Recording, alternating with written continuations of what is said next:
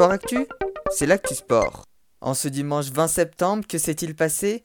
Ultime étape du Tour de France, parti à un peloton de 176, ce sont 146 coureurs qui ont parcouru les 3484,2 km pour arriver sur les Champs-Élysées. Et avec 90 heures de course dans les jambes, c'est le Slovène Tadej Pogacar de l'UAE Team Emirates qui remporte cette édition 2020. À la veille de ses 22 ans, il repart également avec le maillot blanc de meilleur jeune et le maillot à poids de meilleur grimpeur. Le maillot vert de meilleur sprinter a quant à lui été remporté par l'Irlandais Sam Bennett de la Deceuninck Quick-Step. Le premier français, Guillaume Martin de la Cofidis, a terminé 16e à un peu plus d'un quart d'heure du Slovène.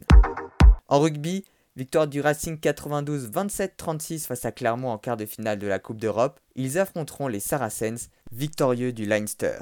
Toulouse qui affrontait l'Ulster s'est largement imposé, victoire 36-8 avec 5 essais inscrits. En football, suite de la quatrième journée de Ligue 1, victoire 2-1 de Lens face à Bordeaux, de Rennes face à Monaco et de Metz face à Reims. Le PSG s'est imposé 3-0 sur la pelouse de Nice, Montpellier l'a emporté 4-1 face à Angers et Strasbourg 1-0 face à Dijon.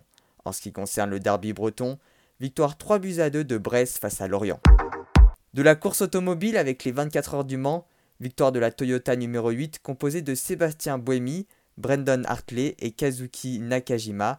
C'est la troisième victoire consécutive pour le constructeur japonais. Enfin du canoë-kayak et les championnats d'Europe à Prague. Beau week-end pour les Français. Lucie Priou a pris la troisième place en canoë monoplace et Camille Prigent est arrivée seconde du kayak monoplace. Par équipe, les hommes sont arrivés premiers en kayak monoplace et sixième en canoë monoplace.